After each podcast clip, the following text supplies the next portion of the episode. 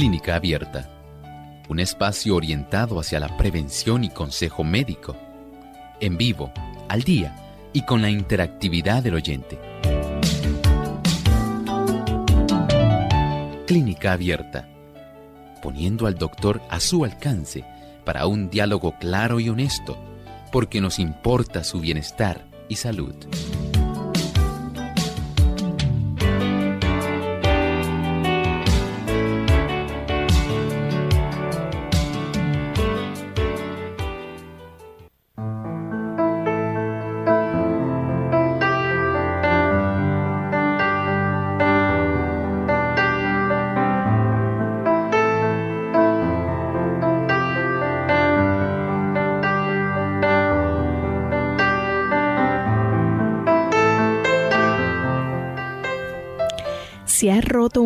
Alguna vez usted o ha sufrido de alguna fractura en alguna parte de su cuerpo? Bueno, hay diferentes tipos de fractura también. Está la fractura por estrés o por sobrecarga. Así que hoy vamos a estar hablando en clínica abierta acerca de la fractura ósea.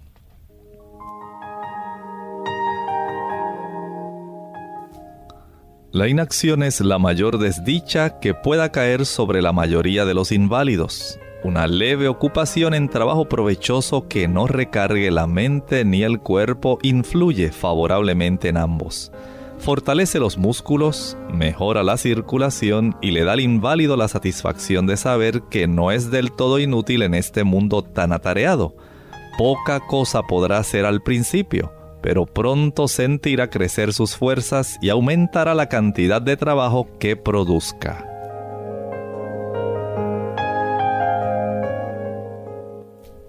Bienvenidos amigos a Clínica Abierta. Es una alegría estar con ustedes de vuelta aquí compartiendo en este programa donde ustedes lo han hecho uno de sus favoritos, sí, porque todos los días aprendemos acerca de cómo cuidar nuestra salud y mantener nuestro organismo en unas óptimas condiciones. Queremos enviar un saludo muy especial a todas las personas que nos escuchan en Perú a través de Nuevo Tiempo en Juliaca, también a través de Radio La Voz de la Esperanza en Uruguay.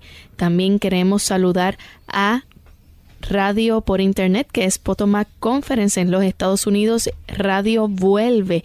De igual manera saludamos a Alfa y Omega en Chiapas, México y también incluimos a Radio Ondas de Esperanza en Maryland, Virginia. Así que para todos ellos un saludo muy especial. Y también se encuentra con nosotros nuestro querido doctor Elmo Rodríguez. ¿Cómo está, doctor? Muy optimista, Lorraine. Hoy, gracias a Dios, siempre uno se nota, se observa y uno se da cuenta de cuán grandes cosas Dios hace por nosotros los seres humanos. Qué maravilloso que nosotros podamos estar compartiendo a través de estas ondas y que tantas personas en otros lugares puedan estar compartiendo con nosotros y tengamos todos un mismo sentir.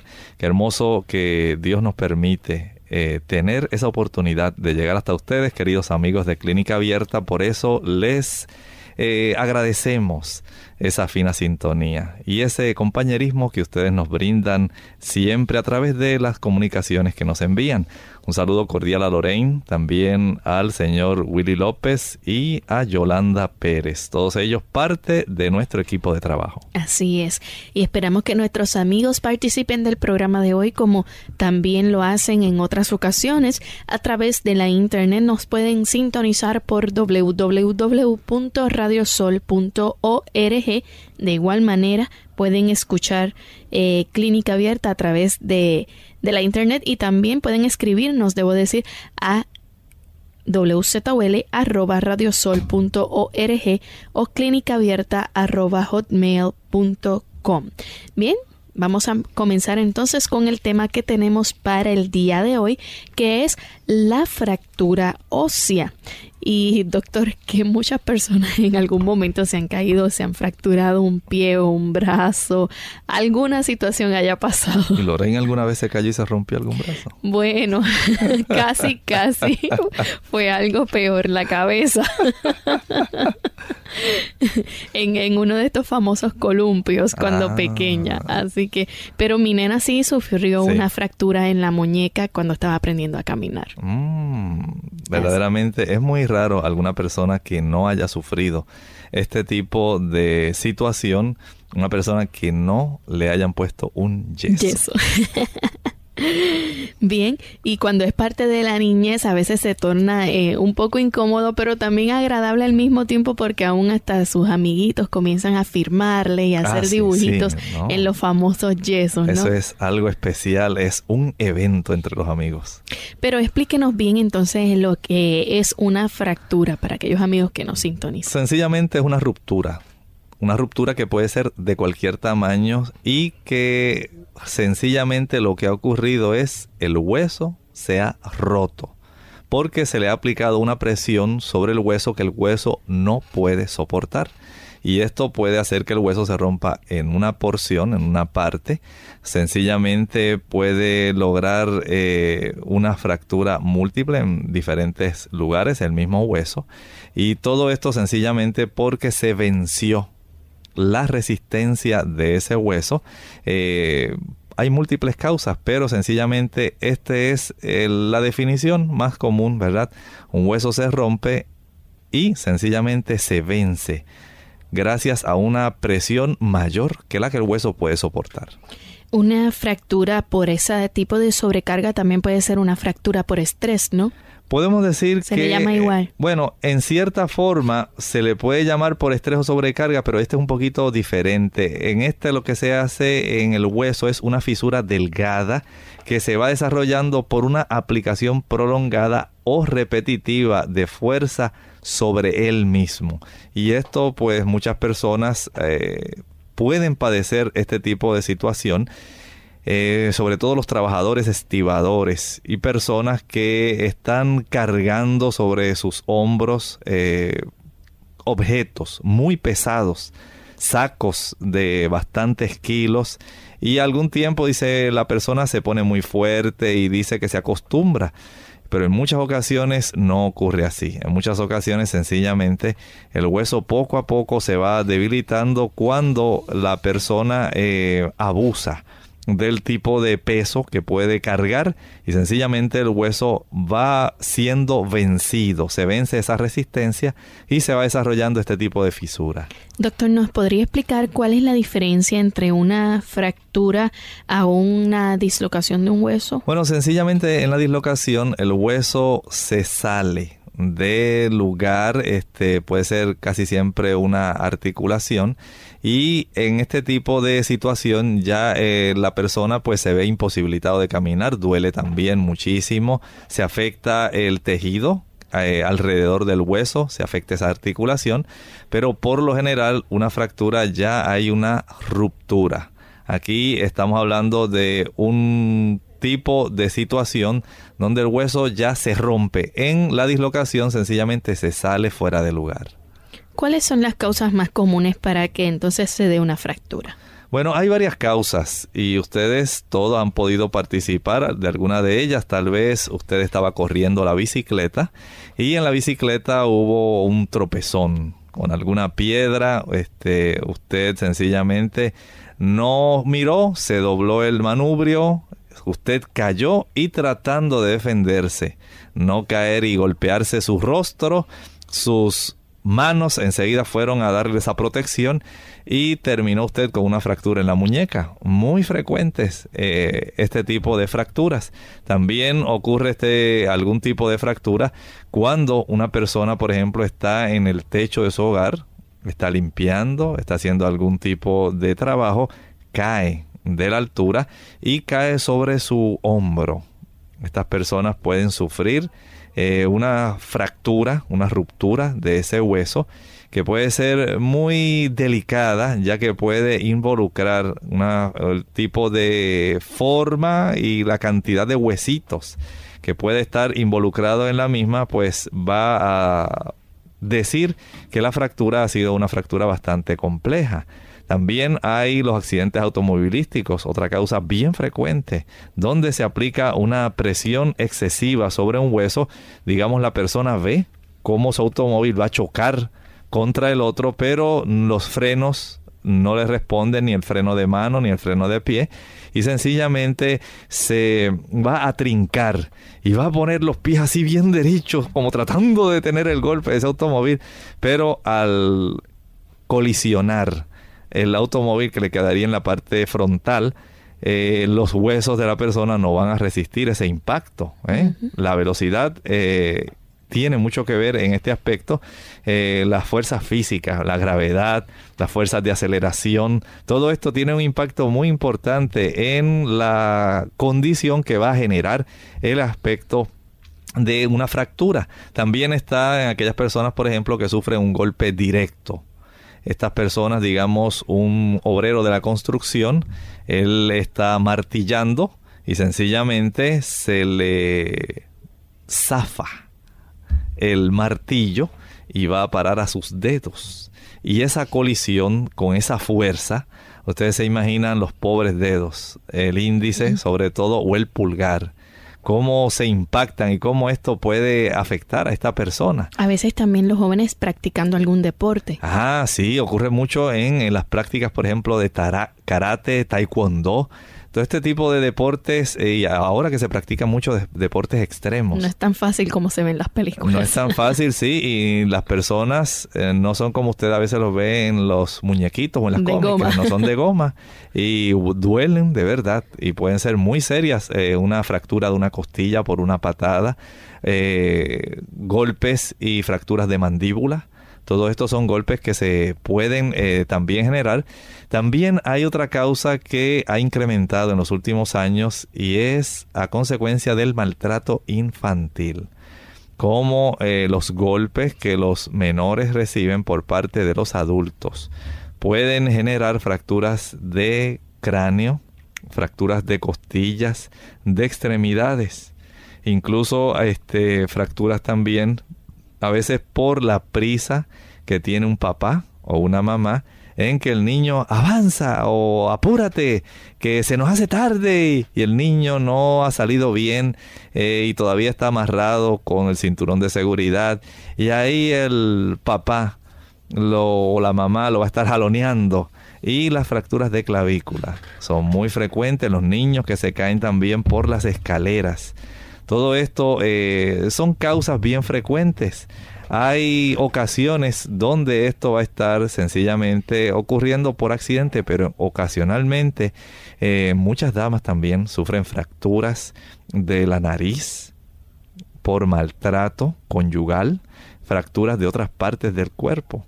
Así que vemos que hay diferentes causas, pero en todas ellas está envuelto siempre eh, un tipo de una fuerza, una presión que el hueso sencillamente no puede soportar y lo que hace es romperse. Bien, eh, nos gustaría que nos hablara entonces en este momento de cuáles son esos síntomas que va a estar experimentando la persona que sufre de una fractura. Sabemos que son muchos y aquellos que han sufrido alguna fractura deben poder explicar muy bien al detalle de qué es lo que se siente. Pero vamos a hacer una pequeña pausa y cuando regresemos vamos a dejar que el doctor entonces nos hable acerca de esos síntomas. Grasa contra azúcar. Hola, les habla Gaby Zabalúa Godard en la edición de hoy de Segunda Juventud en la Radio, auspiciada por AARP. Por unanimidad, la grasa se considera el enemigo número uno de la salud. Sin embargo, últimamente un nuevo contingente está haciendo de las suyas, solo que da una forma mucho más sutil. Encabezando la lista de los productos más engordantes de la actualidad, tenemos al ingrediente más dulce de todos, el azúcar. A pesar de que por años hemos temido el efecto dañino de las grasas saturadas, la realidad es que el exceso del azúcar también afecta negativamente a nuestro cuerpo. Como muchas veces se nos ha mencionado, la grasa es responsable de enfermedades del corazón y obesidad. No obstante, se ha relacionado recientemente al azúcar como posible causante de una de las enfermedades de mayor crecimiento en los últimos años, la diabetes tipo 2. Anteriormente, los endulzantes tradicionales como la miel tenían un índice glucémico menor de las actuales azúcares refinadas y no se consideraban tan tóxicos para la salud. En cambio, hoy, debido a las modificaciones tecnológicas, nos enfrentamos a los peligros de las azúcares refinadas, los cuales pueden ser ocultos en muchos alimentos de consumo diario como refrescos, jugos y cereales. Aunque todavía el azúcar no alcanza la notoriedad de su compañera la grasa, ten por seguro que es solo cuestión de tiempo. El patrocinio de AA AARP hace posible nuestro programa. Para más información, visite www.aarpsegundajuventud.org.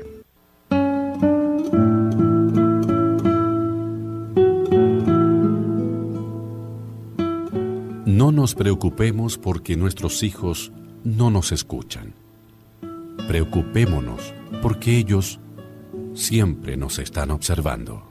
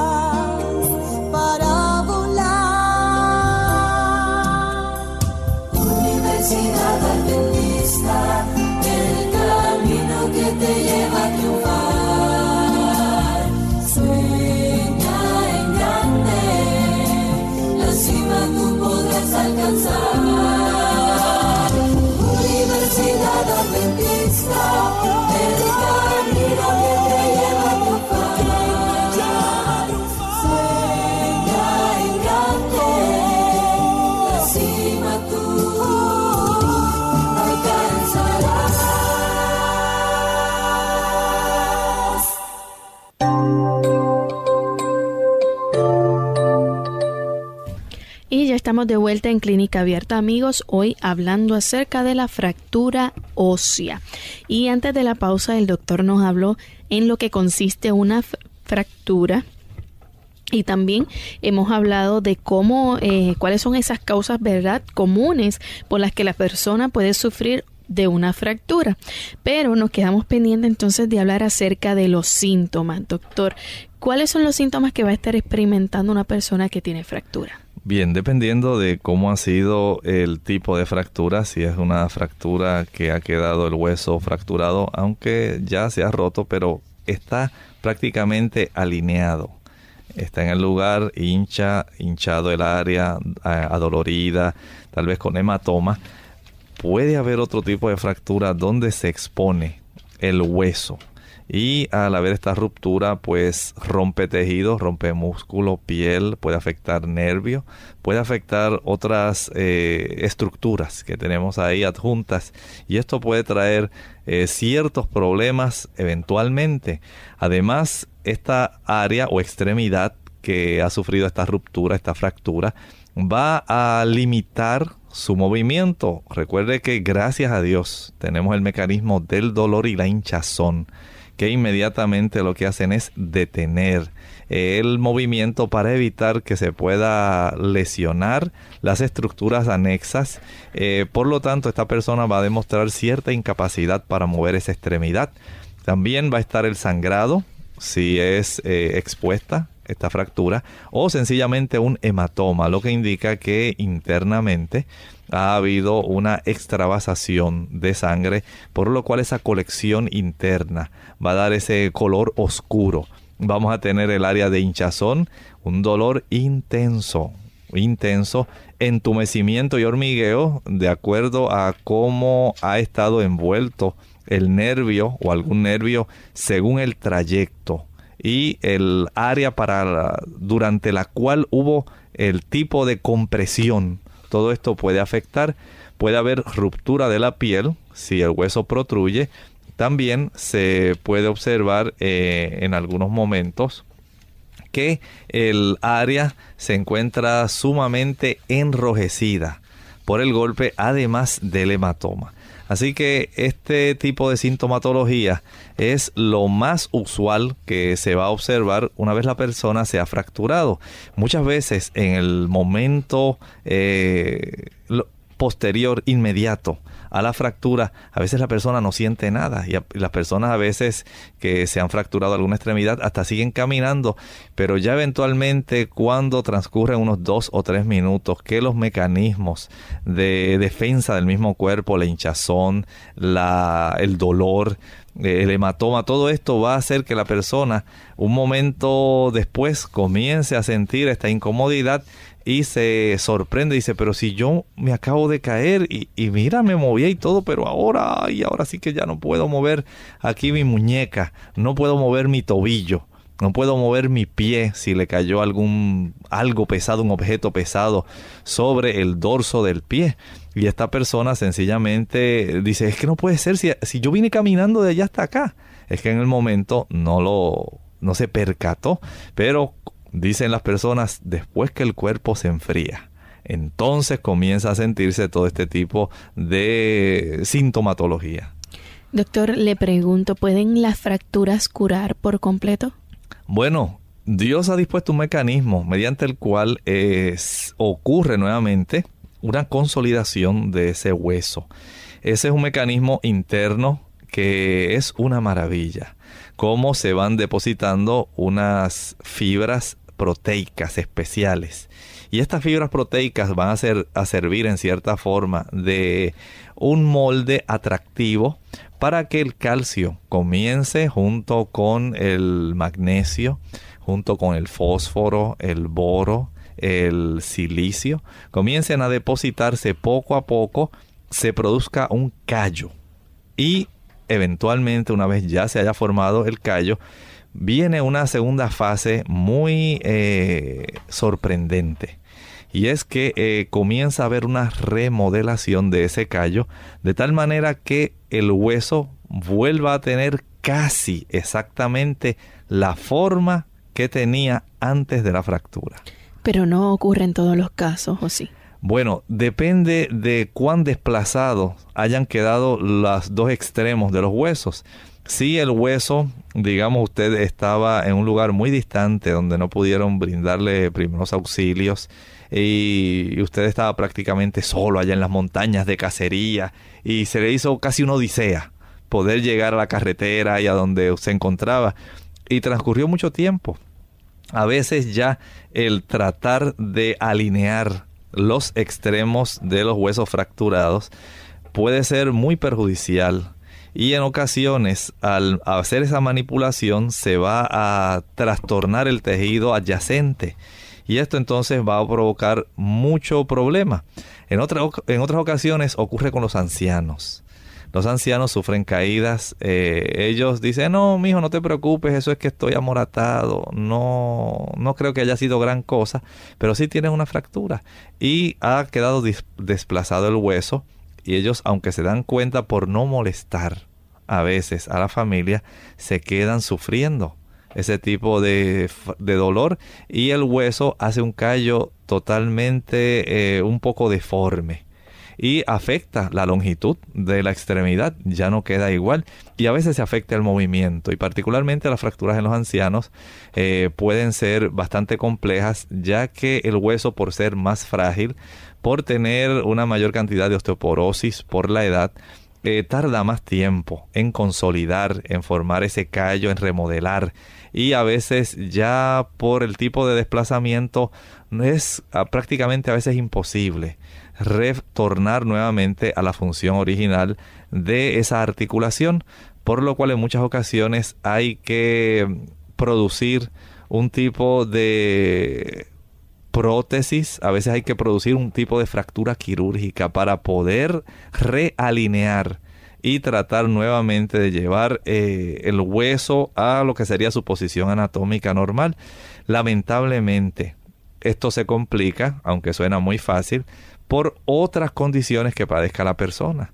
En los pacientes que tienen trastornos de hipertensión, que son diabéticos, que su edad manifiesta que tienen huesos muy frágiles, a veces ni siquiera prótesis. Se pueden utilizar si ha sufrido, digamos, alguna fractura del cuello quirúrgico, por ejemplo, de eh, la del fémur, si ha sufrido alguna fractura muy cerca de la articulación del hombro y si eh, los huesos de esta área ya han quedado sumamente triturados, por así decirlo, a consecuencia del golpe. Eh, a veces hay que dejar que se consolide el hueso y se sane de la forma que mejor se pueda dándole tiempo, porque la condición de muchos de estos ancianos, su situación no le permite resistir una cirugía y mucho menos la aplicación de una prótesis. Así que tratan por lo menos de poner una inmovilización, algún tipo de cabestrillo, algún tipo de yeso que inmovilice parcialmente. Recuerden que eh, de por sí estas personas ya padecen de osteoporosis y entonces tratar de que quede ese hueso nuevamente consolidado fuerte a veces se hace muy difícil. O sea que es bien importante en la persona, la edad, ¿verdad? Y el tipo de fractura porque entonces variaría el tiempo de curación. Exactamente. Vamos a hablar entonces un poco acerca de los primeros auxilios, doctor. Eh, esos primeros auxilios que las personas se pueden practicar a la hora de sufrir una fractura. Siempre es recomendable examinar en esta persona cualquiera que usted eh, tenga en la cercanía y que observe que ha sufrido este tipo de problema, una ruptura de algún hueso, alguna fractura.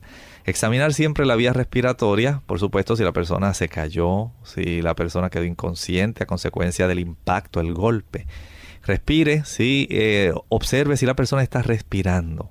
Observe la respiración de esta víctima. Si es necesario, inmediatamente llame al 911 o si usted sabe las técnicas de respiración y sabe aplicar este tipo de resucitación cardiopulmonar.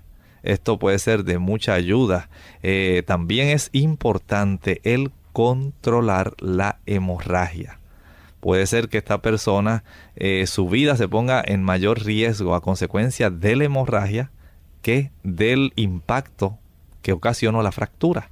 También se debe mantener a la víctima, si está consciente, calmada. Usted debe hablarle, eh, ya hemos pedido ayuda, la ayuda está en camino, no te preocupes, todo esto va a salir bien. Trata de concentrarte eh, no tan solo en el dolor, trata de quedarte inmóvil, eh, no muevas esa extremidad para que conserves y evites problemas tanto de pérdida de líquidos corporales, especialmente la sangre, y para no causar un mayor deterioro de las estructuras alrededor de donde ocurrió la fractura. Doctor, en el caso de que hubiese una hemorragia, la hemorragia puede ser tanto externa como interna, ¿no? Definitivamente sí. Eh, recuerden que en todo esto depende del impacto.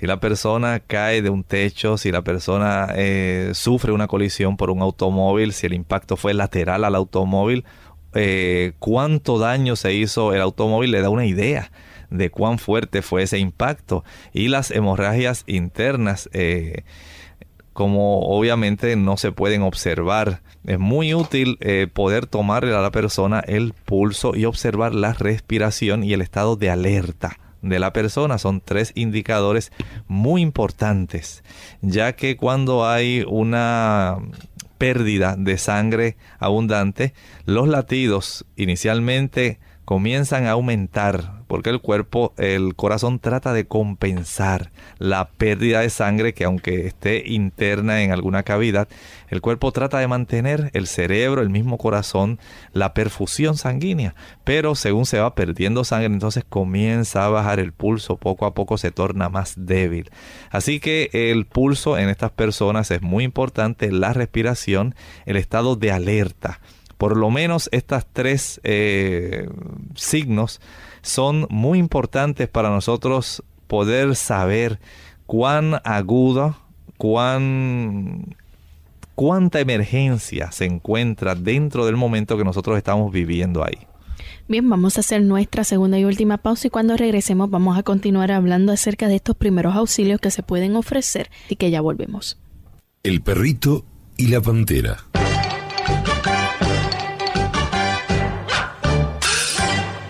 Un señor de mucho dinero fue de cacería al África y se llevó a su perrito, Fox Terrier, para no sentirse solo en ese lugar. Un día ya en la expedición, el perrito correteando mariposas se alejó del grupo y se extravió, comenzando a vagar solo por la selva. A lo lejos, vio a una pantera enorme que venía hacia él a toda velocidad. Al ver que la pantera se lo iba a devorar, el perrito pensó muy rápido qué hacer. En eso vio un montón de huesos de un animal muerto y se puso a mordisquearlos. Entonces, cuando la pantera estaba a punto de atacarlo, el perrito le dijo... ¡Ah, qué rica pantera me acabo de comer! La pantera lo alcanza a escuchar y frenando en seco, giró y salió despavorida pensando, perro endiablado, casi me come a mí también.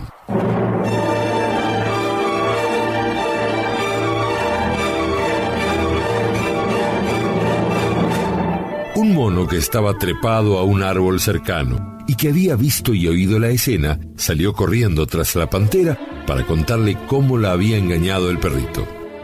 El perrito alcanzó a darse cuenta de la acción del mono. Después que el mono le contó a la pantera la historia de lo que vio, esta última, muy enojada, le dijo al monito, subite a mi espalda. Ahora vamos donde está ese perro a ver quién se come a quién. Y salieron corriendo a buscar al perrito. El perrito vio a lo lejos que se le venía la pantera nuevamente y esta vez con el mono encima. ¿Y ahora qué hago? pensó el perrito. Entonces, en vez de salir corriendo, se quedó sentado dándoles la espalda, como si no los hubiera visto. Y en cuanto la pantera estuvo a punto de atacarlo de nuevo, el perrito dijo en voz alta, Mono maldito, hace como media hora que lo mandé a traerme otra pantera y todavía no aparece. Moraleja. En momentos de crisis, solo la imaginación es más importante que el conocimiento.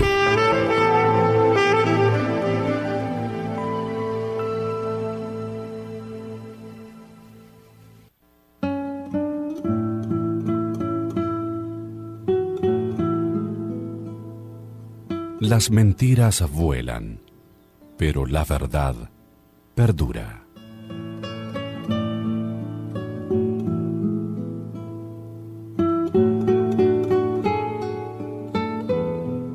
Clínica Abierta.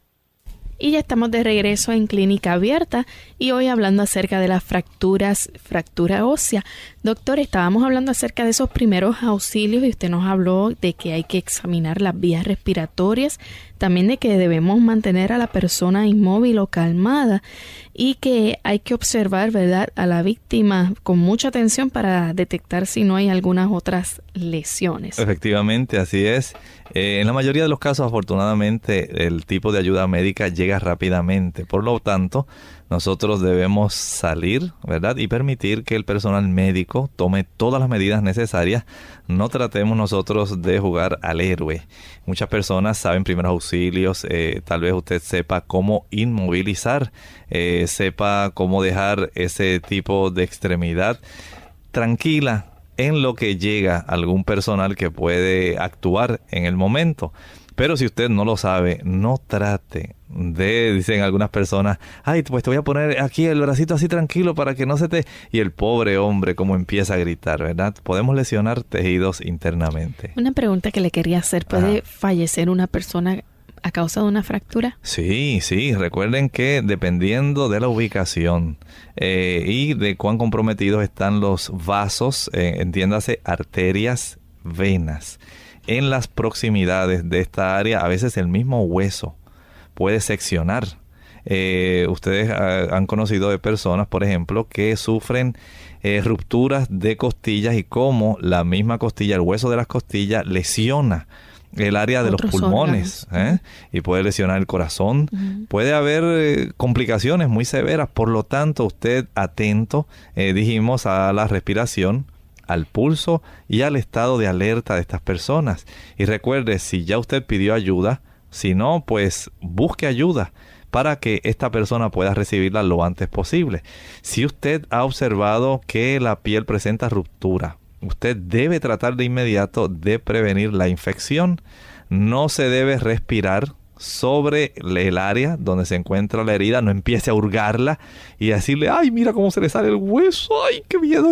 Y tenga mucho cuidado. De ser posible, usted sencillamente trate de enjuagar suavemente y retirar cualquier basurita que pueda tener la persona ahí en la proximidad del área que está expuesta. Esto es si la fractura es una fractura expuesta.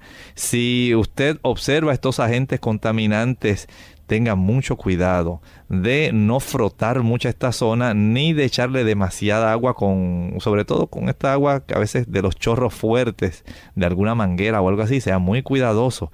Trate de cubrir el área con un apósito estéril si está a su alcance. También, si es necesario, entablille la lesión o coloque un cabestrillo, pero no trate de alinear los huesos, dice, ay, pues, pues, para que se te vea bien eso y no, no, no se vea así tan feo. No, no, usted tranquilo.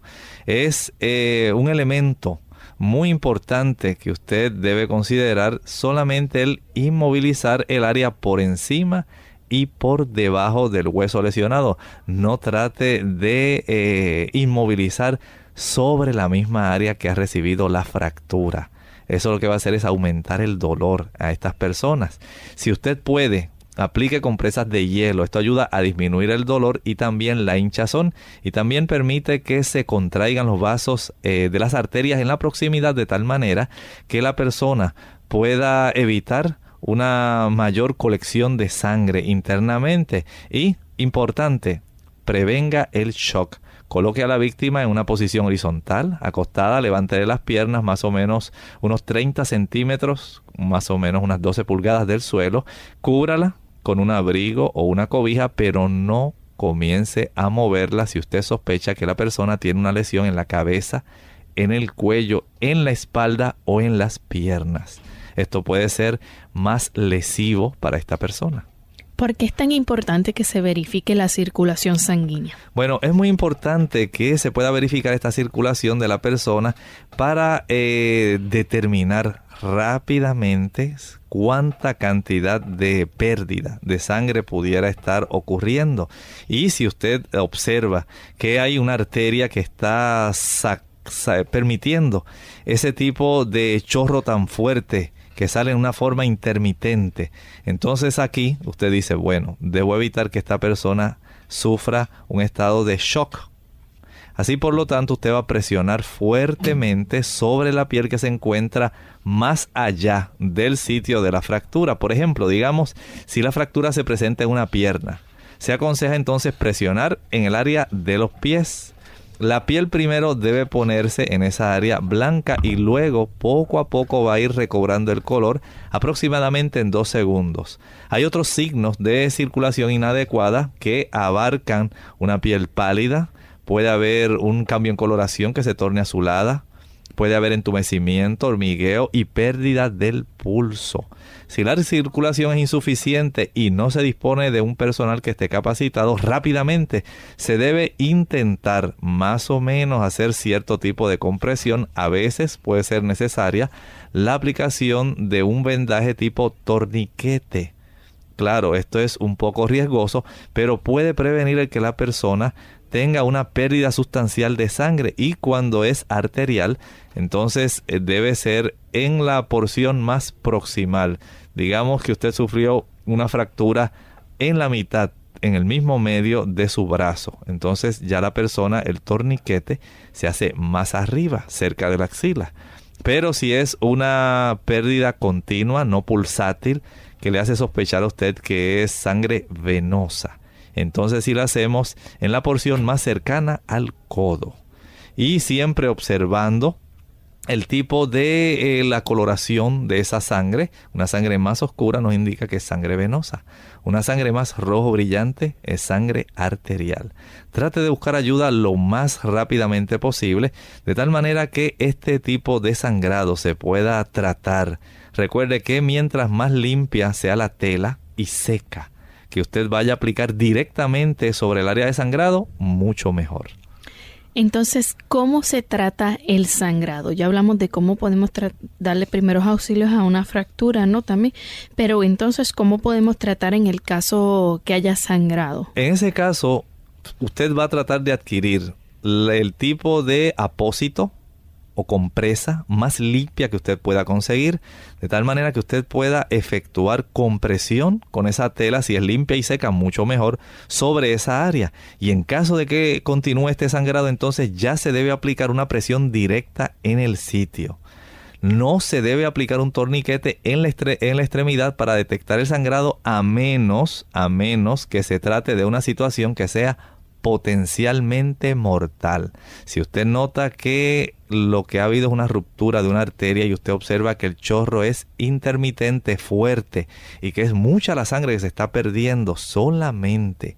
En casos así se permite la aplicación de un torniquete que cada cierto tiempo debe ser suavemente descomprimido y nuevamente vuelto a comprimir porque esto puede poner en riesgo la circulación total de la sangre en esa extremidad y eventualmente esta persona puede llegar a necesitar una amputación.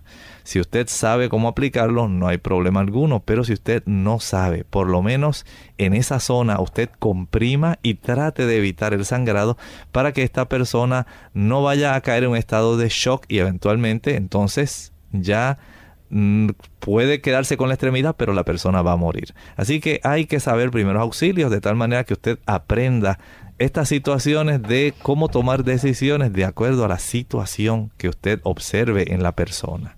Hay ciertas cosas que no se pueden llevar a cabo, que no se deben realizar, como cuáles podrían ser. Bien, no se debe mover a la víctima a menos que el hueso roto esté completamente estable. La persona sufrió una caída, pero no hay exposición, no está expuesto este tipo de hueso, no ha habido ruptura del área de la piel, la persona está consciente, ella si se cayó sobre su hombro dice, no, mira, yo me puedo sentar, todavía tengo esa fuerza, me siento bien como para poder sentarme, ven, vámonos caminando hacia el hospital, tú me llevas. ¿Ves? Siempre es muy importante la comunicación saber hasta cómo se siente la persona, cuán adolorida está, crees que puedes levantarte, crees que podemos llegar en esta situación eh, sin pedir ahora mismo una ambulancia. Si la persona le dice, no, me siento muy mal, aunque usted no vea algún tipo de ruptura de hueso, pero puede tener un sangrado interno, siento que me estoy debilitando, eh, me siento muy mal, me siento muy débil, cuanto antes busque ayuda. También no es aconsejable mover a la víctima que tenga una lesión en la cadera, en el área de la pelvis o los muslos, a menos que sea absolutamente necesario. Si hay que mover a la víctima, entonces lo mejor es arrastrarla a un lugar seguro, tomándola por lo menos de la ropa o por los hombros de la camisa. El cinturón o los pantalones es una forma de usted ayudarse a hacer una tracción que sea más pareja más distribuida la fuerza, no jalonee. Esto puede tener eh, repercusiones en el problema de la fractura en sí.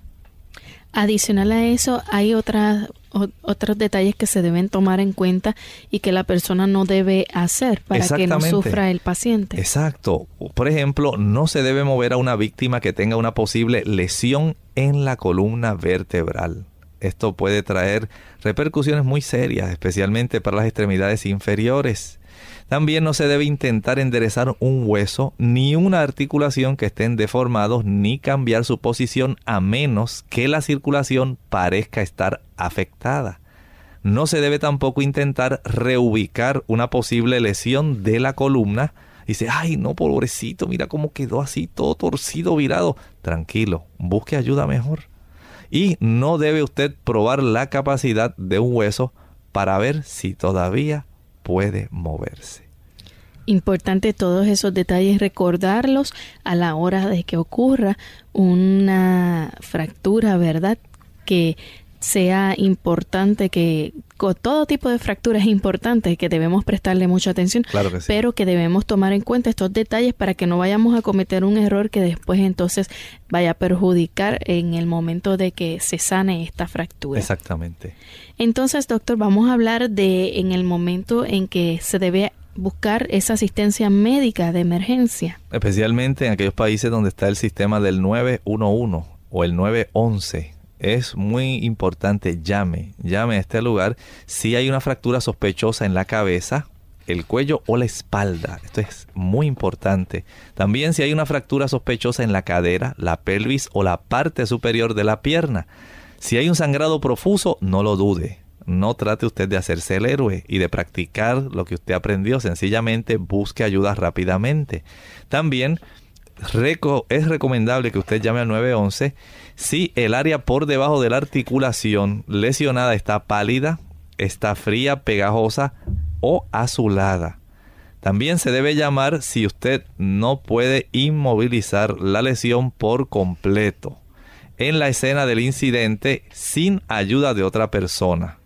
Hay un hueso que puede estar protruyendo a través de la piel. Esta es una indicación para que inmediatamente usted llame al 911. Bien, entonces vamos a hablar de cómo podemos prevenir las fracturas. Muy fácil. En primer lugar, usted debe usar indumentaria que sea protectora, apropiada, digamos, si usted va a esquiar allá en Estados Unidos o va a esquiar en México o en Argentina, que tiene lugares tan famosos para que las personas puedan esquiar. Si usted va a montar en bicicleta, también use el equipo protector. Si va a patinar, igual, protéjase. Es usted el que puede sufrir el trauma. También si usted va a participar de algún tipo de deporte de contacto, esto incluye, no olviden, el casco de seguridad, las coderas, rodilleras, las canilleras, todo lo que usted le pueda hacer útil, hágalo. Por ejemplo, cuando usted juega fútbol, pues sea muy cuidadoso, use el equipo necesario. También se debe crear un ambiente seguro, especialmente para los niños pequeños. Cómo colocar en las puertas, en las escaleras y mantener las ventanas cerradas. Este tipo de equipo que impide que el niño pueda rodar escaleras abajo o sencillamente pueda eh, caer un escalón que pueda producirle al niño fracturas en clavículas, cabezas o en otras áreas. Doctor, eh, aquellas personas que, por ejemplo, usan de medio de transporte lo que le llaman las motoras o mm, eh, motocicletas, ¿verdad? Le dicen en otros lugares. Es muy importante recordar el uso del casco protector. A veces tienen que aprender, aunque ustedes no lo crean, tienen que aprender señales porque muchos de ellos nada más confían en que el conductor está sencillamente mirando y que si ellos, como son más rápidos, pueden ir a la derecha o a la izquierda. No, es conveniente aprender a hacer señales y hay que enseñarlos también a los niños pequeños, cómo ellos deben hacer señales para indicar al conductor en qué sentido ellos van a hacer alguna, algún viraje a la derecha o a la izquierda. Supervise usted a sus hijos, es muy importante, enséñale medidas de seguridad. Evite caídas, no se pare en una silla si no hay alguien que esté ayudando a sostenerla. Eh, evite también subirse a un mostrador. Hay personas que por no molestar no quieren buscar el auxilio de alguien y sencillamente pues van a tener problemas. Sea muy cuidadoso con las superficies de los pisos que estén húmedas. Mm. En los lugares donde usted eh, piense que puede dar un paso en forma inestable, mande a que puedan poner algún tipo de baranda. Sea muy, muy cuidadoso en esas superficies y es necesario poner esteras antideslizantes, especialmente en las tinas de baño. Esto puede evitar que las personas de mayor edad sufran algunas caídas. Y también es muy bueno. Y aunque muchas personas eh, pudieran pasar esto por alto, el que usted también pueda mantener para evitar fracturas una buena densidad ósea. Esto sí es adecuado. ¿Y cómo se hace eso? Bueno, esto es muy fácil. Muchas personas a veces pasan por alto este detalle. Ya hemos hablado aquí cómo ha podido detectarse que una dama que en su niñez y en su juventud fue una mujer muy activa en términos del deporte, que se exponía frecuentemente al sol, que practicaba ejercicio, tiene una densidad mucho mayor en comparación que una muchacha, por ejemplo, que solamente eh, practicaba piano y no hacía ningún deporte y estaba todo el día nada más en su casa, llegaba ya a estudiar y a practicar su piano. Ambas pasaron el mismo tiempo haciendo algo. Una, por un lado, estaba invirtiendo en su salud para el futuro. La otra, aunque aprendió tonadas muy hermosas y desarrolló un una tremenda habilidad para tocar un instrumento, también se expuso y tiene una mayor fragilidad ósea. Así que la actividad física en épocas tempranas de la vida es muy recomendable, pero si usted ahora que ya está en una época adelantada de su vida, ya usted pasa de los 40 años, escuche bien, se ha podido encontrar que ya a los 40 años comienzan a desmineralizarse los huesos, a los 50 el acelerador comienza a apretarse y a los 60 usted va en un buen viaje de desmineralización. Por lo tanto, es muy importante que usted diariamente pueda obtener una buena cantidad de vitamina D. La vitamina D que usted obtiene del sol ayuda mucho. También a veces se va a requerir ciertos suplementos porque no todas las personas pueden obtener una buena cantidad de vitamina D. Se recomienda también que la persona aumente la ingesta de calcio. Ustedes han escuchado cómo hay productos que pueden proveernos buenas cantidades de calcio, como por ejemplo las semillas de sésamo, la soya, es una excelente fuente de calcio, las almendras, las avellanas, las espinacas, las nueces, los cacahuates o maní, la avena, las escarolas, la harina de trigo integral, la leche de soya. Todos ellos nos proveen calcio, incluyendo también el jugo de naranja, que tiene un doble beneficio. Además del calcio que se encuentra en él mismo, hay también el beneficio de la vitamina C. Y ustedes dirán, ¿y la vitamina C? Pues sí, la vitamina C es muy importante para que ese calcio sea más fácilmente absorbido. Hay también otros lugares donde usted puede obtener una buena cantidad de minerales para ayudar a tener un, hueso fuerte, un hueso denso. Usted, por ejemplo, la puede adquirir al consumir alfalfa. Usted encontrará ahí calcio, magnesio, también le va a proporcionar vitamina K. ¿Y para qué? Sencillamente la vitamina K va a mejorar la utilización del calcio, así como otros oligoelementos que juntos en combinación ayudan. La melaza tiene una buena cantidad de calcio que se absorbe bien fácilmente y tiene también hierro. Las almendras, el coco, el salvado de trigo, muy bueno, y las espinacas. Así que las personas que desean mantener un hueso fuerte, eviten el consumo del café, el chocolate y también el consumo de refrescos. Recuerden que el ácido fosfórico ayuda a depletar el cuerpo del calcio y produce un hueso más poroso. Ha sido muy interesante, doctor, el, esta orientación que nos ha dado en el día de hoy sobre cómo evitar las fracturas eh, y cómo en el momento si las sufrimos, ¿verdad? Cómo podemos socorrernos con esos primeros auxilios. También recuerden amigos, todos esos alimentos que él mencionó que nos son una buena fuente de calcio y de vitamina D que tanto necesitamos para esa densidad ósea. Así que agradecemos al doctor Rodríguez en el día de hoy por tan valiosa información, pero no nos queremos despedir sin que él comparta con nosotros como todos los días ese corto pensamiento. ¿Cómo no? Y en el Salmo 103 hay unos versículos muy hermosos. Dice el Salmo 103, el versículo del 2 al 4. Bendice alma mía Jehová y no olvides ninguno de sus beneficios. Él es quien perdona todas tus iniquidades, todas, todas tus iniquidades. El que sana todas tus dolencias. Dios es el Dios de lo absoluto puede perdonar todos nuestros pecados y sanar cualquier enfermedad.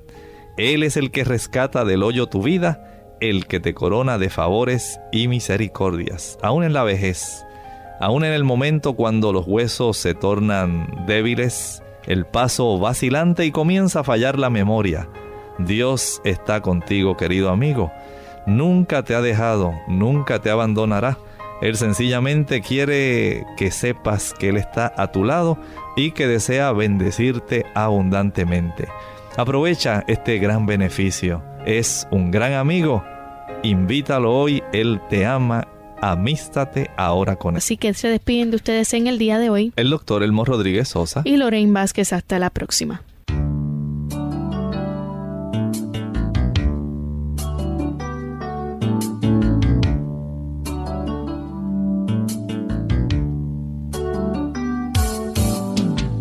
Abierta. No es nuestra intención sustituir el diagnóstico médico. Antes de poner en práctica cualquier consejo brindado en este programa, usted debe consultar con su médico. Envíenos sus preguntas y opiniones a la siguiente dirección. Programa Clínica Abierta. Bio Box 29027. San Juan, Puerto Rico 00929. O bien al correo electrónico clínica abierta arroba radiosol.org. Hasta la próxima.